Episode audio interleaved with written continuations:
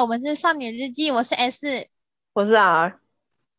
我们今天要做的主题就是我们上个礼拜说的花田一路啦。对，我为了这个去把一路的系列全部都看了一遍，我不知道我有没有看错，我是只有二十五集对吧？动画的结尾停在一个有点不是真的结尾的地方，因为我后面有再去补看漫画的结尾，那才是真的结尾。哦。居然还有一个真的结尾，哎，你很专业。每次我们做卡通系列，你都会说哦，动画是这样，然后漫画呢，其实还有另外一个不知道什么。之前玩偶游戏的时候，你也是有两种版本可以说。因为我觉得很多那种翻拍的或是改编的这种动画，他们的结局都不是到很满意，但是翻他们其他网络上的结局，就发现其实。漫画的结局真的写得很好，不知道是动画制作成本比较高，还是制作过程中发生了什么，所以导致那些结尾呃都不是跟原著漫画有很接近。还有一点可能是也有一点点心理因素，因为之前有一个说法嘛，会是比如说你喜欢的小说、你喜欢的漫画，它要拍真人版或者是拍成电影，那一定是比不上原著好看，就是大家常常会流传的这种说法。对，也也是可以理解啦，会比较喜欢看书啊，或者是看漫画。呃，你刚刚说漫画可能会被翻拍成真人版这个啊，我觉得那些都好难看，嗯、真人版都好难看。那皮卡丘吗？柯南，你有看过真人版吗？他有真人版，他小兰有做出这个吗？脚。对。那花田一路它这个动画呢，它是以七十年代的日本乡下作为背景，它在。台湾播的时候，它是用台语配音。我在维基百科上面查到，它是在客家电视台的时候也有委外配音客家话的版本，很好。可是我在想，为什么没有国语版本？哦，这我不知道哎。可是我就觉得，可能是想要营造出那种给人一种活力、热情的感觉。有些话用台语讲，就是比较有那个气魄，因为它会有中文字幕嘛，然后他们讲的时候是讲台语，很不一样。这时候我就会特别。觉得那些听不懂台语的人很可惜，因为他们就会错过一些好笑的用语，或者是没有，不是字面这样这样。你要听他台语，你要理解他台语，你才会知道他非常亲切。那我大概介绍一下，一路呢，他是家中的长男，因为有别于上一次你考我抓狂一族他们是几年级，我这次特别去找了一路，他是三年级的小孩。我因为上次考太难，我这次题目出的很友善。我 当时觉得真的很不好意思，可是我后来想一想，难是难，我虽然出的很难，但我最后赢了，欸，为什么是你决定是一路？我就想说，哎、欸、哎、欸，真的哎，明明上就是你赢，我们这个规则真的是 没关系，没关系。然后他的个性就是那种。很像阿良那种很皮呀、然后老师跟家长都觉得他是头痛的人物，这是我查到的。然后他们一家人的关系就是那种和乐融融，虽然很吵闹，但是家庭的气氛是很好。你也可以看出他跟他们家人的感情也很好，像是他跟他爸爸啊，他跟他姐姐或者他阿公什么的邻居，他们的关系也都很好。他有时候被他妈追杀，一言不合他就会拿家刀子架在他阿公的的脖子上。你再过来，我就把这个老人杀了。那时候我就想说，天啊，这个这个这个这个不太行吧？你刚刚说他很像阿良嘛？我这几天越看越觉得这些日本动画就是一个系列。一开始是小新，小新五岁嘛，他再长大一点变二年级，他就变小铁。小铁再长大一点，他就会变成一路。然后一路再整个长大成人，他就直接变成阿良。他们都是这种浓眉大眼，然后身边都会有一个很懦弱的朋友，比如说。本田正男状态，他们的主角设定都很鲜明，都是这样。你你刚刚说的调皮调皮的，然后很爱搞事惹大家生气。可是他们的故事虽然角色人物设定很相像，但故事发展完全不同。对啊，如果阿良他妈妈常常出现的话，他妈可能也会常追着他打。可是像大雄啊，其他人柚子，他们就不是这一系列的。好，那我先跟你说，我这五题其实也没有很难。第一题算是入门题哦。请问一路他的头缝了几针，所以他可以看到幽灵的超能力？九针。他姐姐一直在那边碎念说，一二三四五六七八九，怎么数都是九针啊！坏预兆。我也是看到这个呢，我就心想说一定要记下来。他那个姐姐真的太好笑，他姐姐有那种很会酸别人的心，可是又很好笑。他姐很丑，真的很丑。她是头版的年轻花妈，你知道花妈年轻的时候。已经这样可可爱爱的，他比他还要更丑哎、欸！天哪，他姐姐是蛮不好看的，但是他姐姐有一种就是那种邪心的感觉，然后都一直被一路欺负。而且他姐姐长跟长得跟他妈很像，所以他姐姐如果年纪大到像他妈那样，整个人就会看起来清纯许多。那第二题也很简单，请问吉川奶奶她在成为幽灵后委托一路做了什么事情？我知道。领养二路，我觉得这一集很有可能我们就是各考五题，然后各对五题，因为被上次的那个抓狂一组，我真是 吓到，想说我这出什么鸡掰题目。那如果我们这个系列我们两个都对话，直接让你决定下一个要做什么，因为我这一集算我插队。好啊好啊。那刚刚说那个吉川奶奶啊，她成为幽灵之后就要一路去收养二路这边呢、啊，我觉得很感动哎。那你知道他们最后二路的结局是什么吗？我看动画而已，我没有看到结局。那在我们最后的最后，我再来补充漫画的结局。那这边我等一下再讲到二路的结局，这样。好啊。那第三题喽。OK。请问阿贵的爸爸跟谁结婚？状态的妈妈。阿贵爸爸他跟状态妈妈结婚的，我记得好像那一集是阿贵一开始他是很倔强，然后都不接受。他那个阿贵啊，一开始其实我没有很喜欢他诶、欸哦，这边你先讲完你的故事，我再补充。我真的很不喜欢他的一个做法，因为他前面一开始出来，我觉得他都没有很讨喜。可是我其实看到后面是可以接受哦。那为什么他前面会有这些可能小举动吧？是因为他可能自己也觉得说，他还没办法接纳一个新的人当他的妈妈，或者是他自己觉得很奶油，就是扭捏，他觉得很扭捏。因为一路也在学校一直在那边疯狂宣传说。阿贵的爸爸跟状态妈妈结婚什么什么的嘛，但是我在看到那个运动会，然后状态他不是之后他的爸爸附身在一路身上吗？就是那个肥嘟嘟的一路那一集，那边我看到哭诶、欸、虽然我前面讲了这么多我不喜欢阿贵，可是我后面很感动，阿贵跟他们拍了一张全家福，我很意外状态的爸爸长得很帅、欸，我我没看到。我没看清楚脸，你怎么看清楚脸？他不是一团黑黑的，然后很大。我在看那个肥肥的啊，那个一路，他真的太好笑了。肥的一路他就站在那边，然后肚子凸出来，然后眼神死，然后他那爸爸就冒出来说几句话。其实那边我还蛮感动的一个原因，是因为我觉得在这种儿童的卡通，然后一路他这个剧情把这种再婚的这个部分，我觉得处理的很好诶、欸。我没有到哭啦，我觉得只是感动好看，但。那边我还没有到哭，我一路哭了很多集。对，他有几集真的是真是蛮感人的。我刚刚说我不太理解阿贵的做法，是一开始他就是比较外表强悍的那种人嘛，然后被人家这样说，他当然也是这样喊回去说，我们爸才不会跟那种女人一起，才不会跟他结婚的什么的。然后两个人在那边互骂，啊，状态就是不会互骂的人，他就一路又是他的好朋友，当然就是一路代表，然后一路就在那边喊，比如说你妈妈就是一个什么。不检点的女人啊，这种东西，那他为什么小孩会知道这种事情？那个老太婆，你知道那个，你记得那个媒婆吗？哦，我真的有过讨厌这个媒婆的，他在那边跟人家妈妈想说，哦，这个男生吼，就是因为他老婆不检点，所以怎样怎样，然后讲这种话被小孩听到，不然小孩怎么会知道这些消息？然后一路就在那边喊，就在那边公然羞辱这个阿贵。那那时候阿贵也忍下来，我也觉得很。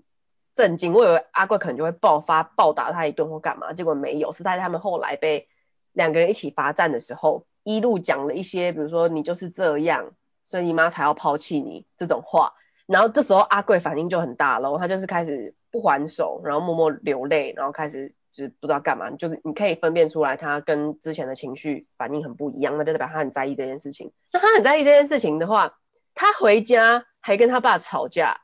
他就说什么？我跟你讲啦，妈妈离开我们不是因为不喜欢我，是因为你这个软弱的个性，所以他才会不喜欢你。是因为你，你已经因为这一番话被伤过，你怎么还会把这番话搬过去伤害另外一个你那么亲近的人？这边我就很不懂他。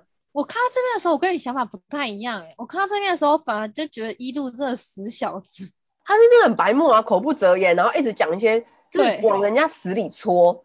但阿贵为什么不了解？为什么你你你已经是被伤害过的人，你已经知道那个心情了，为什么你还要当加害者？但那一段就是用很轻松的方式处理过去，他就是两个人在和室，然后他就跟他爸讲一讲，然后还比手势什么手枪的样子，就说是因为你，然后他爸就就这样昏倒干嘛？不知道重易摔，然后就觉得 不行哎、我觉得以阿贵那个三年级的小脑袋，他可能没有想到他会成为加害者的角色，他纯粹只是想要有一个情绪抒发的出口，然后他能对着谁讲就只有他爸，所以我就觉得这边我就是。没有这么生气阿鬼，我反而比较生气的是他别的，就是你知道拒绝状态妈妈的那个好意之类，或是骂状态妈妈这种，我我觉得比较不喜欢这边。从头到尾都没有一路的事，他们那一家人不知道为什么从头到尾都要参加整个相亲还是什么？哎，从头参加到尾，人家运动会他也要出现，然后那边指手画脚，然后那个媒婆老太婆。那边好像这太令人讨厌，她就是真的完全把所有令人讨厌的老太婆特质都集中起来，八卦，然后又爱催人家逼婚，然后又要干嘛？就是他有时候还会揍一路，他每次揍一路，想说你凭什么啊？这个老太婆可能一路讲一些比较成熟的话，然后他也在那边 cos 人家，真的这个角色真的设定的很令人讨厌哎，他就是那种很标准的欧巴桑啊。他比北本太太那些蜡笔小新啊什么其他老太婆还要更令人讨厌。那我刚刚不是说我看一路有哭蛮多集的吗？我这个第四题我也有哭。第四题是关于一个生前不小心没有踩好，然后掉到河里面，那个人叫小新，那个孩子。那我想问的是。他的妈妈在那个小新死掉之后，一直做了什么事情，然后没办法好好生活，就是做了这件事，然后在怀念那个孩子。他妈妈在小朋友去世之后一直不讲话，然后一直很细心、病态的去照顾那些向日葵。对，哎，那一段其实我也很很多情绪。对呀。我其实觉得他那个卡通真的是把这些情绪都刻画得很好，像是我刚刚不是说我哭吗？我是哭的点是在小弟弟附身在一路身上，然后他用一路的那个臭光头脸 去跟他那个失神落魄的妈妈讲一些就是妈妈你要振作起来这种的话，我就觉得天呐，好感动，因为这个我以前很小的时候就看过，国小国中的时候我就看过一路这个卡通，但我最近在重看的时候，我发现。我小时候看没有这么多情绪，诶，就是我小时候看的时候觉得，哦，就是一段蛮感人，但不会到现在这样，可能动不动就哭。可是我这几天在重看的时候，我觉得我可以站在那个孩子的立场，因为我也可以站在那个妈妈的立场，因为其实我们的年纪已经可以生出一个三四岁的小朋友了，我们可以就更好像更理解一点点那种妈妈的感觉。然后我小时候也是跟你一样，没什么特别想法，因为我小时候看这部很害怕，因为它就很多鬼魂出来。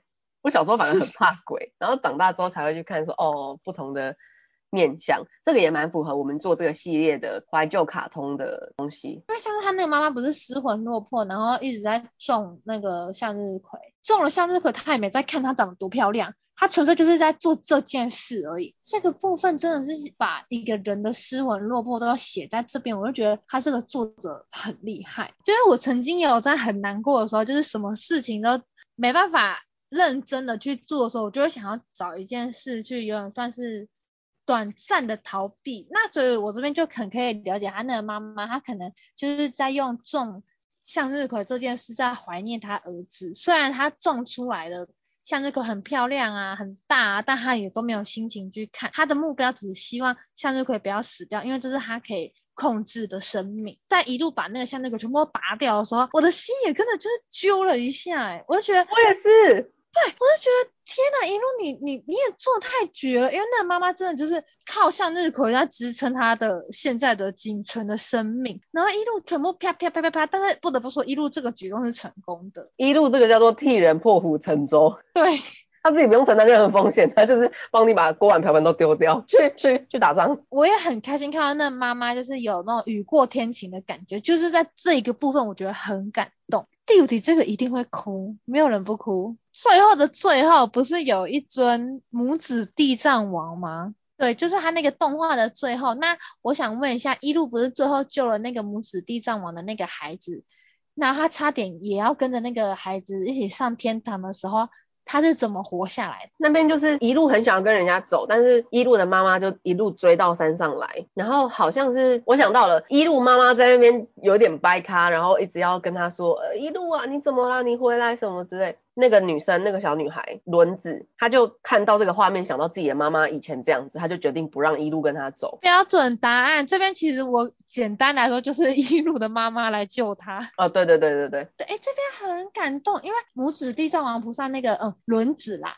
他其实他很喜欢一路，然后他也知道一路也是喜欢他的，所以他想把一路带走。毕竟他一直以来都是一个人生活，他很无聊很孤单。一路都对他这么真性情，可是他在看到最后，他就算再怎么喜欢一路，他也看到一路的妈妈这样的受伤，然后一路这样的颠簸，然后还还很冷，跑来山上要救回一路的时候，我就觉得。那个轮子他也自己知道他现在做这件事太自私了，所以他就把一路放。我中间在看的时候一直在怀疑他们之间的爱情，因为那个轮子啊，我就会觉得他只是因为一路比较靠近他们世界的那个体质，就虽然他后来。有办法做到让其他人也都看得到他，但一路还是比较靠近那个体质，所以他就是选他。在一路那个方面，我就会觉得，因为一路一开始把他当朋友而已，但是他的初吻被他夺走，然后一直做一些就是触碰他肉体的事情，然后你知道小朋友不太会分，他可能就被这样子之后，他就觉得哦，这就是我的爱，我的天呐。然后那一段我觉得很感动，是一路的妈妈上山去哭啊，去找他，去干嘛的，那个情绪已经到了，我一直被一路的。话拉回现实，一路一直在那跟我讲一些很屁孩的话，说什么快点快点，我赶快走，母老虎要来了什么的，很解，真的很解。我就觉得一路你真的很不懂事，你妈妈为了你。轮子啊，她也很可怕，她是一个非常主动的女生之外，最后一路倒在那边，她是直接下去把她的灵魂抓上来，要她一起走，哎，我觉得这超级可怕的。她就是想要带一路去那个世界生活啊。那你知道，就是她在还没死掉之前，她是为什么死掉的吗？就是他动画有讲，但你还记得吗？我那边其实看的没有很专心，因为他有他光讲轮子这件事情，好像就讲了三篇还是多少，蛮久的。记比较脑中比较印象的一幕是，他好像被村民逼的跌下山崖。对对对，就是他其实他的真实的轮子这个角色，是因为他在很久以前，在一路出生的。更更久以前，就可能他的爷爷的好几代以前，那个轮子他们家很穷，他就被他的妈妈、爸爸卖到隔壁的村庄去当那个厨妓，就是小朋友的那种卖身。他在第一天晚上要工作的时候，他就逃出来了，就他在逃逃逃的路上就被很多人追赶。他的妈妈，轮子的妈妈就听到他女儿逃出来，他的妈妈也。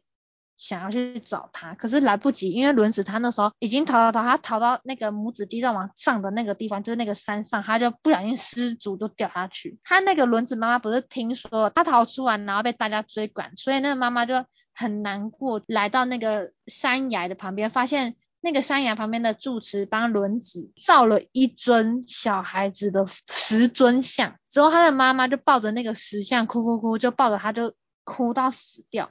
之后那个住持才又帮妈妈建了一尊石像，所以那边才会被人家叫做是母子地藏王。所以是女儿先死掉哦。对，那为什么他会来找一路的原因，就是因为他那个母子地藏王本来不是合在一起，就是呃女儿依偎在妈妈旁边就就不小心因为地震就分开了，然后轮子他必须要有一个可以看得到。这个比较灵异体质的人来帮助他们把这个母子电话王放在一起，然后他才找上了一路，然后他在跟一路相处的时候，才慢慢就是喜欢上人家这样。太可怕了，我觉得轮子是一个让我很害怕的存在。我小时候看轮子这个角色，我还不觉得他很可怕，可是我在长大看的时候，我真的觉得很可怕，因为一路其实以我们现在的视角来说，他就是被鬼缠身诶。对啊。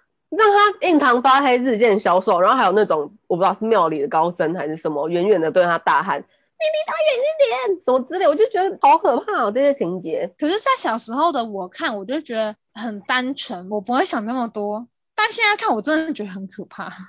我在看这个这几天在看的时候，通常是吃饭时间看。因为我之前是在追那个《钢之炼金术师》，然后现在就在看这个。之前《钢之炼金术师》的时候，我有说到那时候让我食欲很不好。那《进击的巨人》也是花田一路这个，哎、我看了也很不舒服哎、你有觉得吗？我不知道你们觉得，他那个鼻涕，他不是阿呆的透明鼻涕，他是黄色浓稠的鼻涕。我每次吃饭看到，我就觉得超恶。我不会不舒服，但是我看到某几集，我觉得他人物真的画得太丑了。就像是你说的那姐姐很丑，然后你还记得里面有一集是一个有钱人的儿子，财团儿子，他在床上躺着很久，然后他有一个私生女，明明他长得就不差，他的女朋友也长得蛮可爱的。他的小孩超超丑的，小小一只肥肥呆呆的，然后咚咚咚这样跑过去招他。然后香肠嘴就是那种爸妈怎么生这么丑的小孩，真正的富。他里面画的人物的大便啊，他也不是那边卡通画的，画一个就是会堆叠起来的大便金字塔，他认真给我画一条一条的，我就看到会吐了。尤其是前面几集的时候，有一次他阿公在仔细的卖差，我看的怎样是不是人个人个晒，我都快疯掉哎、欸！他那个不是像是《中华一族》里面国会议员的便便，把它变成粉红泡泡画，它是真的便便。我、哦、还有一个问题啦。为什么 一路跟状态的行程常常是状态要在门外等他大便？这我常不解，大便到底有什么好等的？他有在外面玩，然后弄一些琐事，然后说一路啊，你是好啊没啦？然后一路就是说啊，没好啊，卖差之类的，是不是因为一路很怕鬼，然后他不想被鬼缠住，所以他都会叫状态陪他？还是其实没有状态，他就是一个跟班。他的爸爸妈妈经过还会说：“哎呦，状态啊，又来站门口哦。”他说：“这怎样常态哦？” 好，那我来开始我的五个问题喽。有几题真的算是蛮送分题的。第一题是，请问一路有什么特异功能或者是超能力？就是他看得到幽灵吗？对，我这一题真的是太送分。下一题是，请问这部卡通的名称是什么？不是花田一路，花田少年史。没错，我在做作业那个卡通预习的时候，我有在维基百科上面看过。我觉得我们这一题很像是两个人互改考卷，然后说好说，哎、欸，等一下我放你两题，你放我两题所以，结果后来全部大家都满分，客气啦，很客气。对对对。紧接着第三题，随意啦。我们刚刚有讲到的状态跟阿贵，请问状态最后是做了什么动作去认同他这个继父的？就是在运动会那边，他拿着写着爸爸的纸条去找继父。没错，那个是一个日本运动会好像蛮常出现的资源前线嘛。嗯嗯，他们就是会给你一个纸条，或者你要自己跑步去找到一个纸条，然后找出这个纸条上面写的东西，比如说是什么两把雨伞，你要去跟旁边的家长们拿到这个。然后那时候状态拿到之后，就气喘吁吁的跑去找阿。贵的爸爸，他们两个就手牵手一起跑向终点之后，阿贵的爸爸气喘吁吁的跟状态的妈妈说：“状态，嗯，他说我是这个啦，什么之类，然后就把那个纸条给他看。哎、欸，那边我真的很感动，哎，你现在讲一下，我的眼泪都快流出来了。真的真的，我真的觉得那边很感动。对，然后那一那一集最后的结局就是。” 一路一路真的很惨，他就是被害，他要是不被附身，他根本不会跑最后一个。然后那个时候，他们就有人都市传说，就说：“哎、欸，听说今天有人要背校长、欸，哎。”然后最后一幕就是一路拖着校长，然后胖胖的走向终点，超可怜。他那个时候超胖，超好笑，肚子还凸出来。他吃了太多状态妈妈做的什么炸猪排吗？我有点忘了，反正他妈妈做的东西。那个很好笑，因为我小时候看也有一点印象，但小时候没有。知道这么多，根本不知道他在说什么。他们之前去相亲的时候啊，状态的妈妈就问阿贵爸爸说：“哎、阿阿贵喜欢吃什么东西呀、？”然后阿贵的爸爸就是比较那种害羞的老实人，他就是说：“应该炸哈姆啦，我炸哈姆的也在啦，就是炸哈姆啦。”然后那时候我在想说，哈姆到底是什么？然后直到。我好像从我阿公阿妈那边听到哈姆，然后又看到那个东西，我就说哦，火腿哦，这个就是火腿哦，就是 ham。我们阿公阿妈那个年纪可能也是受日本教育的，所以他们也是比较常会讲日文。我们家超爱吃哈姆，然后因为我是从小跟我阿妈住，所以我从小一开始认识火腿这个食物的时候，我其实是以为它就叫哈姆诶。然后不是以前有那个哈姆太郎吗？就是那个黄金鼠那个黑 K 那个，我还想说。他家哈姆太郎是什么火腿什么的吗？就哦不是，人家只是哈姆太郎。这个炸哈姆啊，其实想一想就是可丽饼吧？我觉得应该是可乐饼，就是在里面塞哈姆，然后跟一些肉啊什么的。季哈姆这边第四题来喽，请问。吃麻薯差点呛死的那个老师，他是教什么的？国文？不是不是，他教一路是教什么的？珠算盘，珠心算。没错，珠心算，这题还是算对。哦，谢谢你。我故意不出到这个老师的题目，因为我知道你有一个好笑的关于这个。我真的很私密，我真的分享一下这个故事。前几个礼拜我跟我朋友去吃饭，然后我们吃完饭之后就去附近逛了逛，就去一家日韩超市。然后逛完之后发现那个日韩超市的柜台有在卖马吉，然后我们就决定要一人买一颗。然后我以为是一人买一颗可能回去吃，然后他一开始装在一起，我还觉得有点紧张。然后看我没有我朋友没有出什么声音，我想说那就算了。结果出去之后抓起其中一颗马吉，然后塞到他的嘴巴里面，然后再把那那个袋子拿给我，他还没有咀嚼下去的时候，他就在那边说，嗯啊，我这样会不会呛死啊？我觉得这个画面好似曾相识哦，我到底在哪里看过？然后我就他在嚼的时候，我就问他说，你有看过《花田一路》吗？然后他就想了一下，就笑出来，晦气的话。后来我跟你还有互相太太分享那个故事，然后互相太太就说，对，他的蛋蛋还跑出来，这真的超好笑。哎、欸，我不知道是我的记忆有错误还是怎么样，我总觉得我们高中时候的公民老师有给我们看过这一集。我不记得哎，公民课为什么会看这个？还是我国中的时候的健康老师啊，就是教那个哈姆哈姆立克法还是哈姆克利？哦，好像蛮有道理的，但我有点忘了，说不定是你国中的时候。哎、欸，但是你知道他那个最后的结局很蛮感人的，但我没有哭。哎、欸，那边我调试了一下，我觉得这部卡通啊，它有点耐人寻味的是，它不是每一个故事都是一个好的结局。因为来找一路的都是已经灵魂有点出窍，或者是快要死掉，或者已经死掉的那些人嘛，我就会觉得每个人的死法都不一样，我就会觉得生命真的很脆弱。你看，像有些人他就是吃个马吉哦，刚刚讲到那个老师啊，他就是吃马吉噎到，他去找一路来救他，然后弄半天之后又把马吉拿出来，他们以为获胜了的那个瞬间，老师就断气了。他断气之后身体就慢慢发白，然后他就是觉得很抱歉，说让这么小的小孩看到人过世的那个瞬间之后。老师就不希望他这个样子淡淡露出来被世人看到，他就觉得很没有尊严，所以他就请一路说：“你可不可以帮我整理一下我的仪容啊，或者是房间什么的？”指挥一路把它放到棉被里面，然后盖好，假装是睡梦中去世的，然后房间也整整理干净什么的。我一直到一路整理完，我都还不相信结局就会是这样，我就会觉得一定有什么方法，老师会再活过来。结果没有哎、下一幕就直接是老师的丧礼了。我就说啊，真的要这样哦、然后就觉得看完之后需要花一点时间去消。话去去适应这个感觉吧，因为这个跟人生其实蛮像，有时候是你不会事情完全都照着我们希望的走嘛，我就觉得这个好好好奇怪哦，这感觉。我之前还有想过一个问题，就是在我看完你你的这一集，你说的这一集之后，有一个蛮像的感慨，是就想说，你说我们人到底可不可以控制自己什么时候死掉啊？其实你要说可以也可以，你要说不行也不行哎，因为说不定你下一秒就怎么了啊，你也不知道。但如果你要说可以的话，你也可以选择自我了结的方式。所以我觉得死亡这件事真的，嗯，好像永远都没办法做好准备。我觉得大部分的人都是没有办法决定自己要什么时候死亡的。生命无常，而且很多那种还没去投胎的人，他们也就是心愿未完成。里面有一个 中学生还是大学生，他没有跟女生上过床，他的愿望是希望可以把脸埋在人家胸部里面磨蹭。而且你还要附身在一路的身上去摩擦人家，一路哎、你有问过人家意见吗？然后一路说哦好啊，你说的哦，然后就马上把他拖到澡堂，跟他妈说，妈，我今天跟你一起洗澡。然后那个中学生还是搞大学生，啊，这个我不行，这个我不行，还跟人家打负分，超级过分。哎、欸，那一集我快转带过，因为他没有带给我任何觉得好看的感觉，他就是一个好笑，但是我不喜欢这种。偏低级的好笑，这几集之中啊，我最喜欢最喜欢的一集，也是有点我的情绪消化不过来，是一个长子，他们家里蛮贫困的，然后他一直希望可以有圣诞节礼物是一个棒球手套，然后他小时候一直相信有圣诞老人，他也知道自己家里的状况不好，所以他不会跟他爸妈要，他会跟圣诞老人要，因为他觉得圣诞老人是不用钱的。直到有一年他发现圣诞老人就是他爸妈之后，他就开始。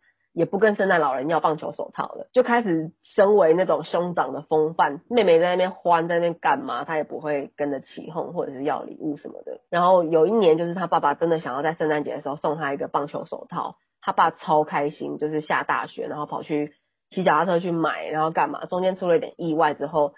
他就倒在那边，然后雪越下越大，他有点被盖住，没有被发现。隔了一天之后，他的遗体被发现，啊，礼物没有被发现，他们家人都很受不了。然后他去请一路帮忙，就是希望可以把这个棒球手套的圣诞节礼物带给那个长子。然后那个长子那一刻就会，天哪，我爸是去买圣诞礼物，然后才才去世的吗？那如果我不要一直吵着要圣诞礼物的话，他是不是就可以免于这场灾难？哦，那边我真的是不行，我真的觉得。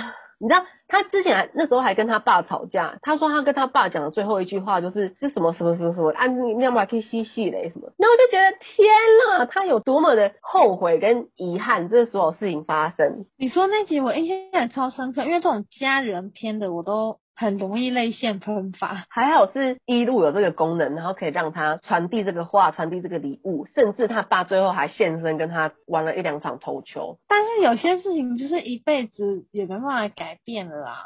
就有遗憾啊。对啊，普通哪有那么那么好，还可以让你修复最后一句话的那个机会。对啊，所以人哦要孝顺爸爸妈妈。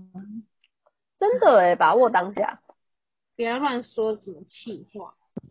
还有一集我也是印象挺深刻的，就是你刚刚说那个很丑的小孩嘛，是一个蛮有钱的爸爸跟他的女朋友吧，那时候可没有结婚，女朋友所生的小孩，我觉得那爸爸超级过分。他一开始不像其他的鬼一样去请一路帮忙，他是直接问他说：“你可不可以帮我做一件事情？”然后一路这个小朋友就不分事情的，不知道怎么分事情的轻重，他就想说：“我明天要考默写，又要考数学，又要考什么，然后还要打预防针，我不要去，那我就给你交换吧。”哦天知道他一交换之后，他那个到了的那个身体啊，是好像瘦了很多。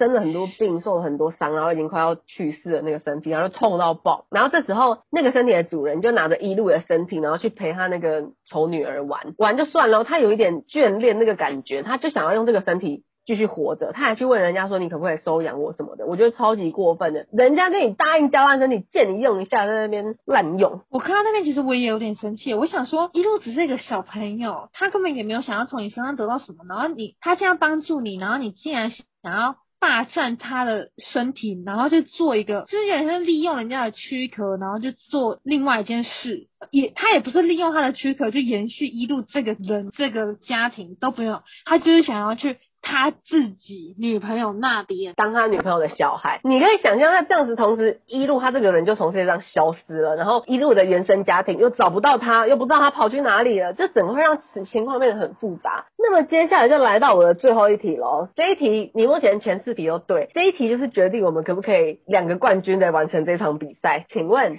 一路最想要的东西是什么？彩色电视机。他真的太疯狂了，他怎么可以这么执着啊？完全不用思考，因为你知道。然后这个在我们家里有一个小故事，因为以前呢、就是我不是说我是跟我爸还有我妹一起看一路，然后我们就看到这个部分的时候，我爸就开始讲他的那种陈年往事。你也知道，长辈都很喜欢讲从前，他就说到说，我爸说他以前年轻的时候也是他们家呃没有钱买电视，他就会跑到什么什么邻居的那边，大家一起凑着看电视，然后再过了不久之后，彩色电视就出来了。然后他们家一样也是没有彩色电视，他也是去跟他爸爸讲，就是我阿公讲，然后我阿公也是就是没有要买的意思，就他我爸就说他就是晚上都在偷偷跑去别人家看电视嘛，就觉得哇好酷哦这样子。然后我那时候在看这一集的时候，我就心想说我要洗衣机，我真的很想要洗衣机。我最近在看很多房子。就是我想要找一个新的地方租，然后我现在住的是学生宿舍，所以我们的洗衣机都是要去楼下投钱共用。共用已经觉得它很脏了，就是你不知道别人拿什么东西去洗。它洗衣机还有一个模式是洗鞋子的模式，所以就它会设计出这个，就代表大家文化不同的情况下，有些人会拿鞋子去洗衣机里面洗。那我就当然不想要我洗大浴巾的前一个使用者是洗他的鞋子啊，所以我就觉得很不舒服。然后，所以我最近在找新的房子的时候，我就。只要去看房子，我就会先问那个房东说：“请问这边可以装洗衣机吗？”他就说：“哦，你可能这边要找小一点的洗衣机，因为这边才有那个管线可以安装，然后怎样怎样。”我就那天那时候看到他在炒的彩色电视机的时候，我就一直想说我要洗衣机。洗衣机不是一般租房的必备吗？小套房没有？不是不是，因为我们学生宿舍是在楼下共用嘛。然后我看了很多房子，他们也都是，他们不是学生宿舍哦，就是一栋大楼，就像你家我家这种一栋大楼。嗯，他们会在最下面放一个。洗衣机，你也是下去投币洗。然后学生的成员就可能比较简单，我也不知道，因为我不能养宠物嘛，什么都不行，在房间抽烟也不行，这些都不行。那如果你是去外面租那种房子的话，你怎么知道那个人家里有没有养宠物？他会不会拿宠物的垫子去洗？因为有些人毕竟可能会过敏，或者会在意，他们不想要跟宠物的用品共用洗衣机。那每个人都不一定。哎、欸，被你这样一讲，我好像没有什么特别想要的家电。那我这边想要补充一下漫画的结尾。漫画呢，它就是在讲说，一路他最后被鬼魂缠身，很多的嗯幽灵都来找他帮忙解决一些生前未完成的事。之后一路他就很吓到。他就不想要再被鬼魂缠身，他妈妈就去一个很灵验的寺庙去帮他求了一个护身符。他把那个护身符带在身上之后，就真的他都没有再遇到任何的幽灵来找他。就在不小心，我忘记是在过天桥还是哪里的时候，阿贵跟他抢那个护身符，他这护身符就掉了。之后一路就要去把护身符救回来的时候，他就被一台车撞到，就是一路其实要死了。但是那些鬼魂就是冥冥之中都有保佑他嘛，就是他之前帮助过的鬼魂，包括我们刚刚说的奶奶啊，或是老师这些鬼魂就来帮助他。然后那个一路的狗狗二路，我们刚刚前面说了，他领养的那只狗狗就是为了要救一路，他就是狗狗从那个天桥上面飞下去当一路的挡箭，所以狗狗它就被那个卡车撞死，然后其实一路就没事。但是之后一路他就是越来越。头越来越好了之后，他就是忘记了他以前有帮助过幽灵的这些记忆，又加上他越长越大了，他其实对这些记忆也越来越模糊，所以到了长大时候，他完全不记得他以前看得到鬼，然后他也不记得他有帮助过鬼这样子。之后一转眼就来到了，你知道一路最后跟谁结婚吗？女生就没几个，应该就是阿贵吧？对，他跟阿贵结婚，然后生了一个儿子，一个女儿，然后阿贵还第三胎怀孕中。生太多了吧？啊，在这边的话，我就觉得很感动。可是他那个一路，他不是忘记了一切的事吗？但其实那些鬼魂幽灵，就是还没有去投胎，就是冥冥之中一直保护了一路。他长大之后延续了他爸爸的职业，好像是做木工的师傅。然后他就在做木工的，就是一个工程的期间，不小心一个木头本来要砸向他，他就要死了。只有那些鬼魂就在冥冥之中帮一路把那个木头移开，所以他其实没有死。就是一路他因为以前看得到鬼的时候，他的小时候就照顾过这么多的鬼魂，所以他那些鬼魂现在就是在帮助他。虽然一路看不到，他也感受不到他们。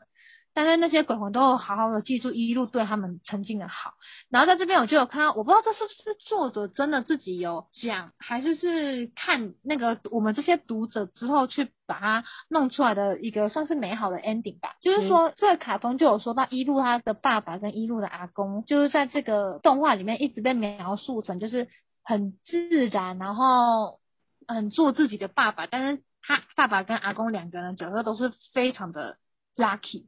就他们的人生中就没遇过什么大灾大难，然后就有人就说，哦，因为他爸爸跟他阿公以前在年轻的时候，他们翻家族相簿也发现他阿公跟他爸爸小时候也剃过光头，就是也是不知道莫名什么原因，然后头有被缝过，所以有可能一路他们家的男性就是有这种特质，就是以前年轻的时候头受伤，然后。李光头看得到鬼魂，帮助过鬼魂。等到某一个时期长大之后，他看不到鬼魂，也感受不到那些鬼魂的存在的时候，那些鬼魂还是一直在他爸爸或者他阿公的身边。所以他爸爸跟阿公什么这么幸运，就是因为那些鬼魂都有默默的在帮助他。然后现在就是这个结尾是一路他的儿子，就是他跟阿贵生的儿子，也是非常的调皮。他那个儿子也是吵着要叫一路买什么。游戏机给他，我有点忘，反正就是买，也是买东西给他，然后他儿子就不然跌倒，然后也理光头，然后也得到了看得到幽灵的这个能力，就是遗传吧。那刚刚那个就是我讲的关于漫画版的结局，动画版它就是停在那个母子地方地藏王菩萨那边嘛。那我想要总结一下，嗯，花田一路他给我的这个感觉，他这个电影里面就是让我看到了有。关于亲情的互动啊，或是那种我们刚刚讨论到比较属于措手不及的生离死别，像是那个马吉耶道的那个老师讲，或是友情的关于友情方面的承诺或约定，还有当然还有爱情嘛，像是最一开始第一个找他的那个女鬼。很漂亮那个生病的女鬼，对，小雪她就是忘不了，哎，曾经那个带她去夜市逛逛的，她喜欢的那个心仪对象，那个也算是一个算是约定吧，因为她最后在离开前，她也有跟那个男生就是做一个约定，说就是下次可能。来世有缘见面，再带他去出去玩。我觉得这边都算是还蛮感动，所以我就说，我觉得这个卡通很厉害的原因是，他把这些一般我们不会看到的元素都全部放在这个里面，但是他就是用一种嗯很搞笑、诙谐，但是又有一点温暖又感人落泪的这些这些因素去凑在这个里面。那我真的觉得这个卡通真的是很值得看，而且是老少咸宜。没错。那等到我们下次想到要做什么卡通主题，我们。再来恶补一下，那我们今天就到这边结束喽。OK，大家拜拜。拜。